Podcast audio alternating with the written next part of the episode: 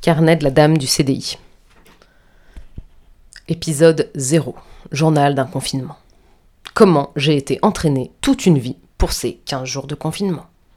Bon, il faut que je l'avoue. Il faut que je vous l'avoue, ma vie n'a été. Toute ma vie n'a été qu'un vaste entraînement à cette période de confinement.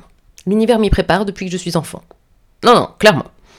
Mon père a connu de longues périodes de chômage et il m'a appris combien il était important d'avoir un rythme de vie normal. Il ne s'est jamais levé à pas d'heure, n'est jamais tombé dans l'alcool, dans le jeu. Il a toujours vécu comme un travailleur. Parce que contrairement à ce que peuvent penser ceux qui ont la chance de n'avoir jamais été au chômage, chercher un boulot, c'est un vrai métier. Donc mon père m'a appris à avoir un rythme. Ma mère, elle, c'est carrément un entraînement au confinement qu'elle nous a fait avec mes frangines. À coups de mandala, couture, cartonnage, et mille activités manuelles. Je me rappelle même avoir collé des perles avec un fer à repasser. Mais ceci, tout bien, mais ceci, bien sûr, n'est rien par rapport à la phase de préparation de CAPES.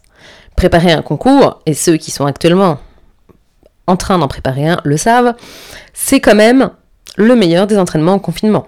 Réveil à la même heure, des heures entières passées à réviser, seul, et le soir, uniquement un peu de distraction. Allez, un petit épisode sur Netflix. Et juste, parfois, le samedi soir, un semblant de vie sociale. Vie sociale. Voilà le seul point pour lequel je n'étais pas encore tout à fait préparée. Mais en 2017, j'obtiens mon CAPES de documentation. Youhou, me voici, dame du CDI. Le cadeau de l'éducation nationale à ce moment-là, c'est de m'envoyer dans l'Académie de Reims exactement plus de 600 km de toute ma famille et de tous mes amis, de toute ma vie sociale. Donc oui, monsieur le Président, oui, monsieur Macron, je suis prête, je suis prête depuis longtemps à ne plus avoir de vie sociale. Parce qu'on ne peut pas dire que pour l'instant, elle soit très remplie.